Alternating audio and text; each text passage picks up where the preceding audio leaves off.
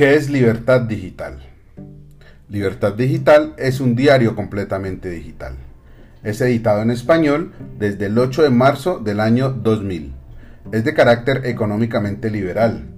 La Oficina de Justificación de la Difusión lo sitúa entre los 40 primeros medios de comunicación digitales con más vistas únicas diarias.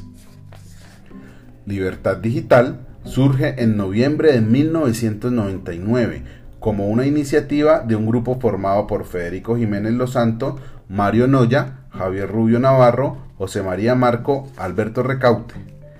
Este grupo promovía la ideología de creación de una revista de divulgación ideológica e histórica, hecha en papel, la cual se llamó Ilustración Liberal. Javier Rubio, que había dejado la revista Geo en agosto de 1999, asumió la dirección ejecutiva para poner en marcha Libertad Digital en marzo del año 2000. Con una plantilla de 16 personas en redacción y junto a ellos un nutrido grupo de periodistas y profesionales de la comunicación de habla hispana, contribuyeron y suscribieron acciones en lo que se llamaría Libertad Digital. El 8 de marzo del año 2000 vio a la luz su primera edición. Una vez consolidado el proyecto, se fue incorporando paulatinamente una nueva generación de jóvenes liberales, la que Juan Carlos, otro de sus colaboradores más activos, ha denominado como la eclosión liberal.